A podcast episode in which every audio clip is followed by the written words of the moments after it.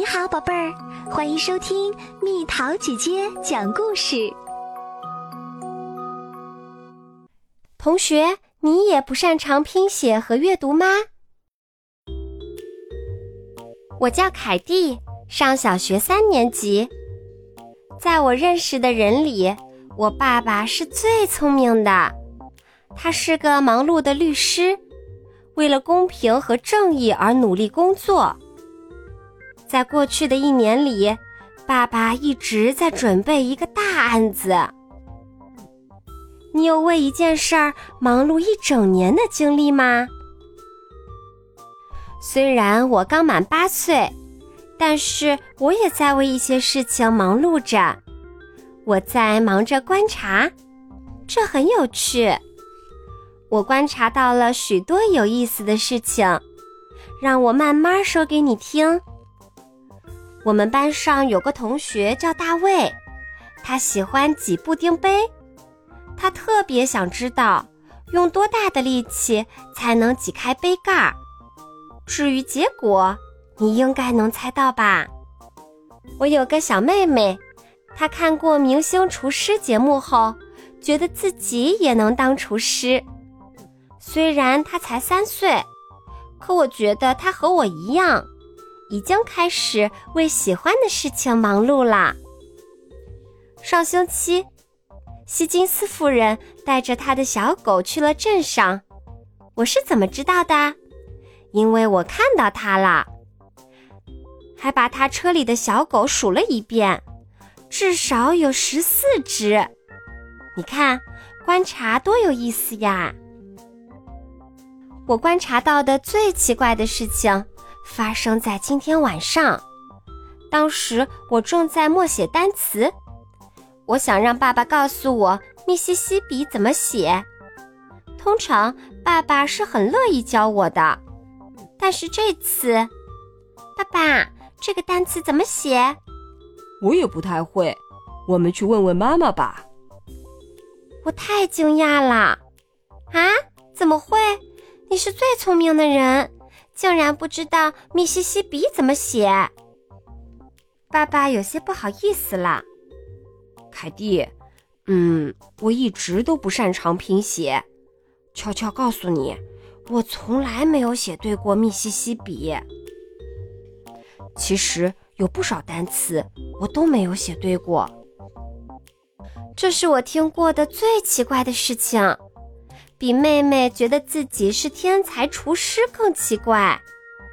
于是我问爸爸：“如果你连密西西比都不会写，那你是怎么上完三年级的？”爸爸回答说：“我三年级过得不太容易，经常因为写错单词难为情，有些同学还因此取笑我呢。”我继续问。爸爸，你是说你像我们班的马克吗？他总是什么单词都写不对。爸爸摸摸下巴，好像在回忆什么，然后说：“照你这样说，我确实和马克很像。上小学的时候，我努力的记单词，花很多时间复习，可我的听写还是总考不及格。”爸爸继续说：“对我来说，阅读也不容易。我是班里最后一个学会阅读的同学。老师一喊我读课文，我就想躲到课桌下面去。”爸爸竟然和马克一样，这怎么可能？我想不明白，爸爸怎么会这样呢？他那么聪明，那么能言善辩。爸爸解释说：“这没什么可惊讶的，有的孩子就是需要更多的时间才能掌握拼写和阅读。我就是这种孩子。”我追问他：“你写不对也读不好，那你怎么还那么聪明？现在你又是怎么完成工作的呢？”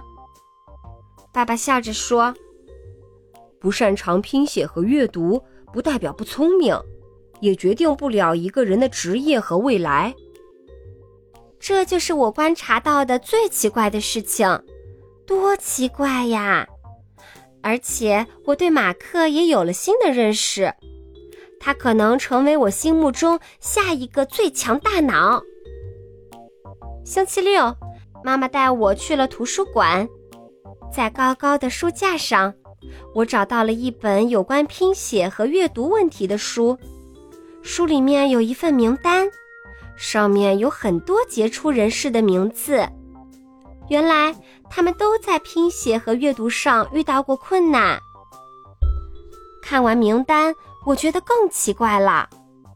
有些人不擅长拼写和阅读这件事，已经被发现很多年了。为什么他还是这么神秘？学校里都没人知道他。就像这位约翰博士，他是一位神经科学研究者。他写了一本书，名字是《自闭症的病因：神经什么什么与什么什么》。哇，这名字我都不会念。不过这很正常，毕竟我才三年级，而这些词可能到五年级都不会学。但是他们被不擅长拼写和阅读的约翰博士写进了自己的书里。他是怎么做到的？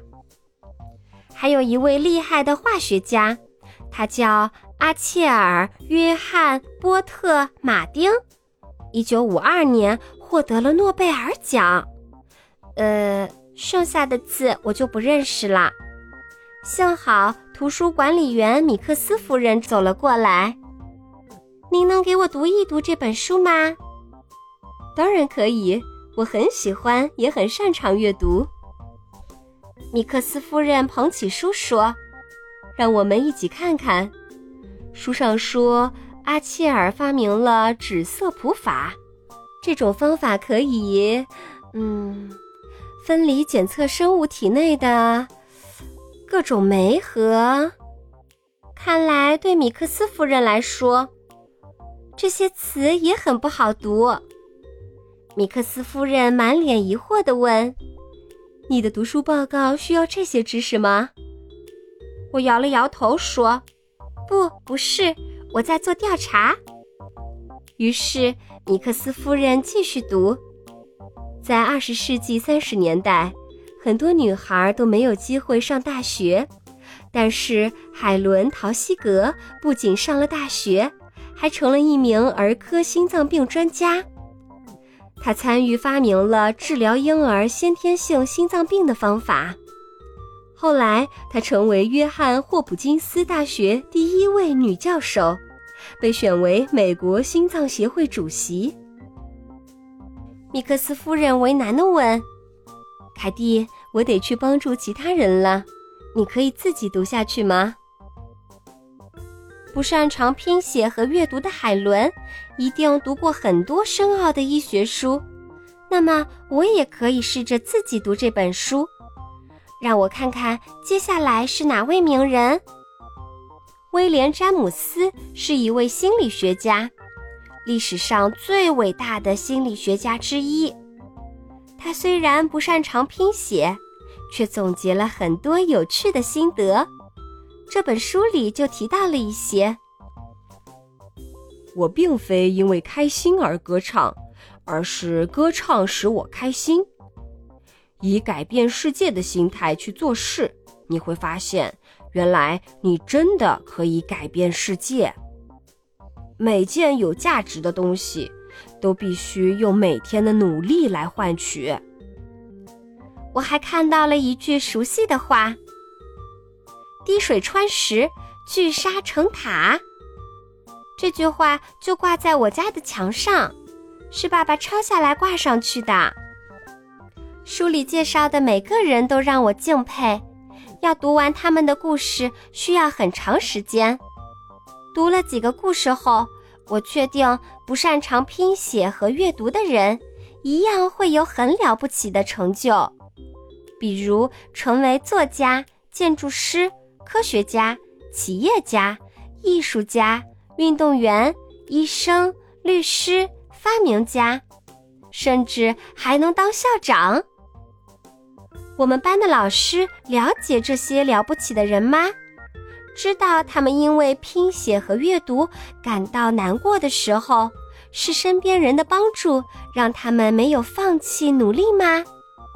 比如支持他们的父母，或者慧眼识珠的老师，一定还有鼓励他们的同学。我好像明白爸爸为什么把这句话挂在墙上了：“滴水穿石，聚沙成塔。”这就是那些不擅长拼写和阅读的孩子，每天上学前说给自己加油打气的话吧。爸爸在努力提高拼写和阅读水平的时候，一定对自己说过很多次这句话。现在是周六的晚上，要等到周一的早上才能去上学，可我已经有点等不及了。我想把我今天读到的故事告诉老师，我还想赶快告诉马克，他的大脑特别强大，总有一天他会做出特别了不起的事情。没错，我要做那个帮助马克认识到这一点的人。我的观察就到这里，哦，才不是。其实是关于拼写和阅读问题的新观察开始啦！